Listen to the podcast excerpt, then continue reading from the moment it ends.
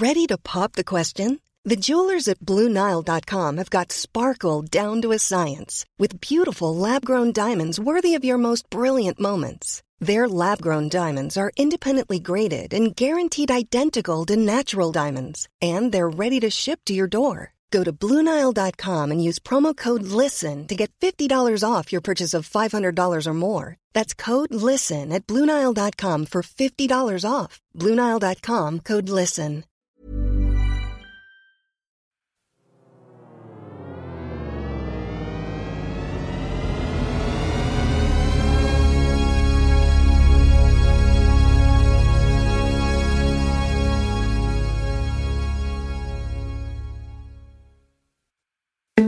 Escuchas. Escuchas un podcast de Dixo. Escuchas. Filmonauta. Filmonauta. Con Dani Sadia. Por Dixo. Dixo. La productora de podcast más importante en habla hispana. En este podcast vamos a hablar sobre los diferentes tipos de financiación que tenemos los cineastas, independientes o no, para levantar un proyecto. Para empezar, podemos hablar del dumb money o el dinero tonto es el término que se utiliza en Hollywood para referirse a ricos empresarios o herederos que invierten dinero en películas que nunca dan beneficios monetarios. Recordemos a Nick Rubinstein, también conocido como Trust Fund Baby, que era el heredero judío de la serie Entourage, interpretado por el neurótico Adam Goldberg, que dilapidaría la fortuna familiar en una película absolutamente desastrosa. Es cuando uno se pregunta, si han tenido el conocimiento y la habilidad de hacer fortunas, ¿cómo es posible que se muestren tan torpes con sus inversiones en cine? Según yo, hay dos respuestas, y las dos son complementarias. La primera, se puede, y más bien se debe contestar con otra pregunta.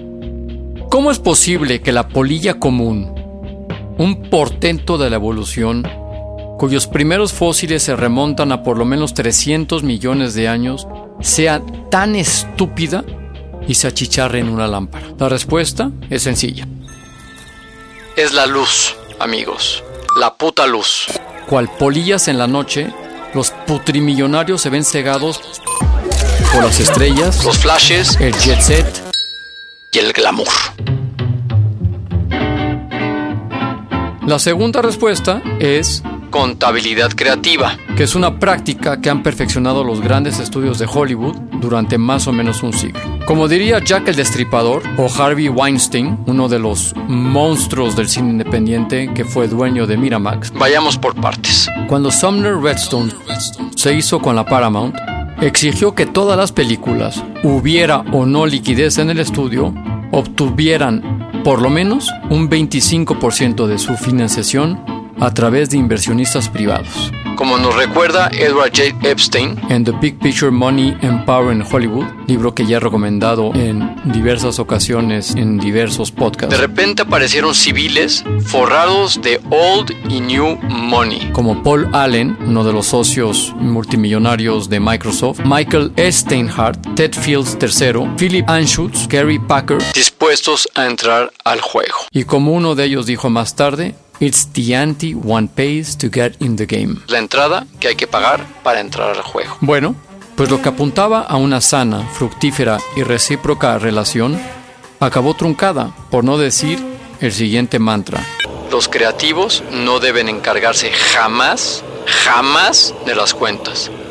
La creatividad es capaz de convertir la sencilla aritmética de un racional y frío balance regido por las objetivas e incontestables reglas de contabilidad internacional en una compleja paradoja relativista digna del gato más negro y envenenado de Schrödinger.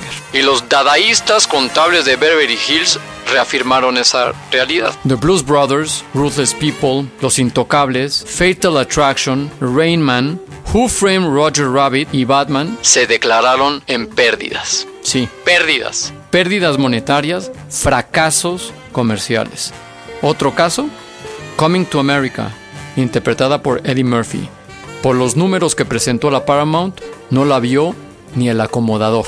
Otro caso, Gone in 60 Seconds de la Disney, con Nicolas Cage y Angelina Jolie, que a pesar de los 500 millones de dólares recaudados en todas sus ventanas, arrojó pérdidas por 153 millones de dólares. Si no me creen, Podemos preguntarle a mi buen amigo Rob Stone, uno de los productores ejecutivos que tiene un montón de anécdotas al respecto. ¿Quieren saber cómo lo hacen? Spoiler, ¿eh? Usan una técnica muy similar a la matanza del cerdo en España, que es primero el de sangre, luego el despiece. Entendiéndose, el animal es el inversionista privado o el productor independiente que firma un contrato con un estudio. El de sangre empieza con los ingresos brutos, que son los gross receipts, y acaba con los beneficios, que es entonces cuando la habilidad del carnicero destazador, en este caso los contadores, con el cuchillo, hace que al animal, otra vez el inversionista, nunca le dé tiempo de disfrutarlos. Ahí va un esquema aclaratorio. Obra de Harry Sturchin, un amigo y abogado de la industria, autor del libro Independent Film Producer Survival Guide. La fórmula contable es muy sencilla. No hay ningún secreto. Ingresos brutos. Menos comisiones de distribución. Menos gastos de distribución. Menos costos del financiamiento. Menos costos de producción. Menos gastos generales. Menos participaciones de terceros. Es igual a beneficios. Otra palabra que se usa comúnmente. Utilidad. Luego, cada ventana, como el cine, Blu-ray, el video on demand, tiene su propio esquema, pero sirva lo de arriba para dar una idea general. Como dice Gabriel Campisi en su libro Guide to Writing a Business Plan for Investors, se produce el efecto del tótem indio en el que el dinero se filtra de arriba a abajo interminablemente hasta que llega, si es que llega, a los inversionistas. Pero por si al pobre animal aún le da por caminar a la Walking Dead, o sea, que el inversionista vea algo de dinero, los contadores, que son los carniceros destazadores, han encontrado la manera de despedazarlo y evitar que asome el hocico a la dorada bellota de los beneficios. Como sería muy largo de enumerar cada una de las prácticas contables indecentes, enumeraré las que más me llaman la atención. En los días del video, que era el home entertainment, los estudios pagaban royalties a las películas de un 20%, alegando gastos de fabricación, a la que decían que había que dedicar el 80% restante. Sobre ese 20%, si la película era del propio estudio, cobraban además la comisión de distribución y gastos. Es decir, una película como Gone in 60 Seconds, que ingresaría 198 millones de dólares por ventas y alquiler de video, por ese sistema se imputaba como beneficio de la película solo 18.4 millones de dólares. Es decir, ni el 10%. Otro ejemplo, los estudios suelen tener una tarifa plana de gastos generales, overhead del 15% del costo de la película, aunque un productor independiente haya levantado el proyecto entero. Harry Sturchin nos advierte también que aunque los estudios financien tu película, te cobran más que un banco. De hecho, a veces piden prestado tu dinero porque les sale más barato de lo que te cobran. Así que cobran más de dos puntos por encima del precio del dinero y el peligro es que empiezan a cobrar intereses antes de que lo recibas y después de recibir los ingresos. Ejemplo, 9 millones de dólares de intereses para producir Iron Man 3 de un dinero que habría que ver de dónde lo han sacado. Otro ejemplo, Gone in 60 Seconds, con un costo de producción de 103 millones de dólares, Disney le cargó 41 millones de dólares de intereses a lo largo de tres años. Y sí, lo he tenido que comprobar tres veces antes de decirlo. 41 millones de dólares de interés.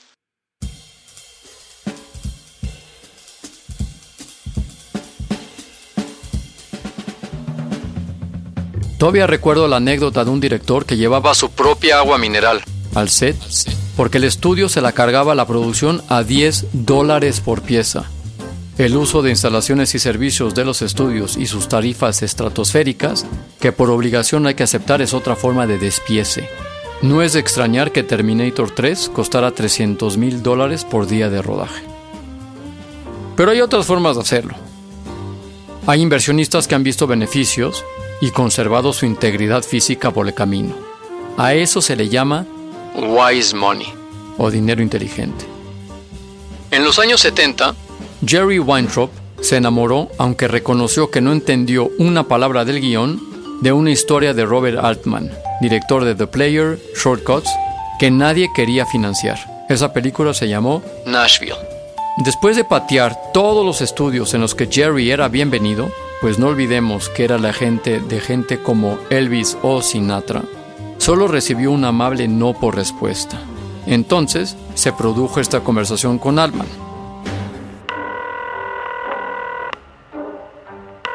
Jerry Weintraub. Mira, no consigo la marmaja, no logro venderla, así que decido poner mi propio dinero. Un millón novecientos mil dólares para arrancar. A lo que Robert Altman le contesta. No, Jerry, tú no pones tu dinero, así no funciona. Los convences que pongan su dinero.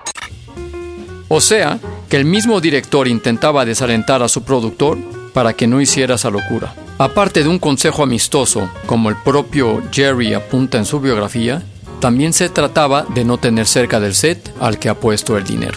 Pero hay formas sabias de hacer las cosas. Weintraub, aparte de poner el dinero en una producción independiente, una vez arrancado el proyecto vendió a un buen precio los derechos de televisión a la ABC y alquiló los servicios de los estudios para la distribución. El resultado, un taquillazo para la época. Recuperó cinco veces lo que costó y una película de culto para generaciones venideras.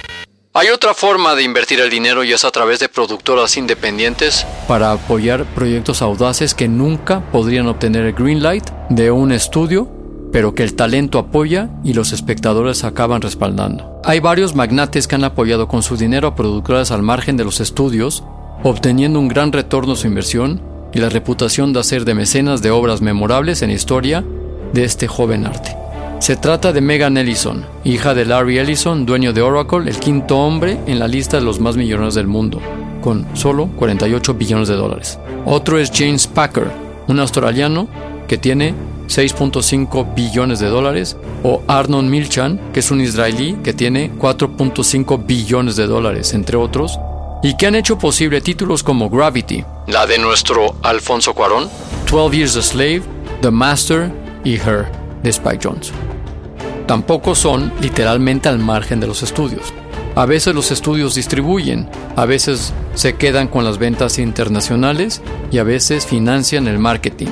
Pero lo que es un hecho es que no las han parido ellos. Es decir, si aceptas desde el primer momento que te van a robar, de una manera u otra puedes protegerte en los contratos con los mínimos garantizados y otras estrategias. Lo más importante es que tu película llegue a los espectadores y puesto a elegir es mejor que metan la mano en tu caja que en tu película. Eso es Filmonauta y nos escuchamos una vez más la próxima semana. Escuchaste Filmonauta, Filmonauta con Dani Sadia. Un podcast más de Dixo. El diseño de audio de esta producción estuvo a cargo de Federico del Moral. Planning for your next trip? Elevate your travel style with Quince. Quince has all the jet-setting essentials you'll want for your next getaway, like European linen, premium luggage options, buttery soft Italian leather bags, and so much more and is all priced at 50 to 80% less than similar brands. Plus, Quince only works with factories that use safe and ethical manufacturing practices. Pack your bags with high-quality essentials you'll be wearing for vacations to come with Quince. Go to quince.com/pack for free shipping and 365-day returns.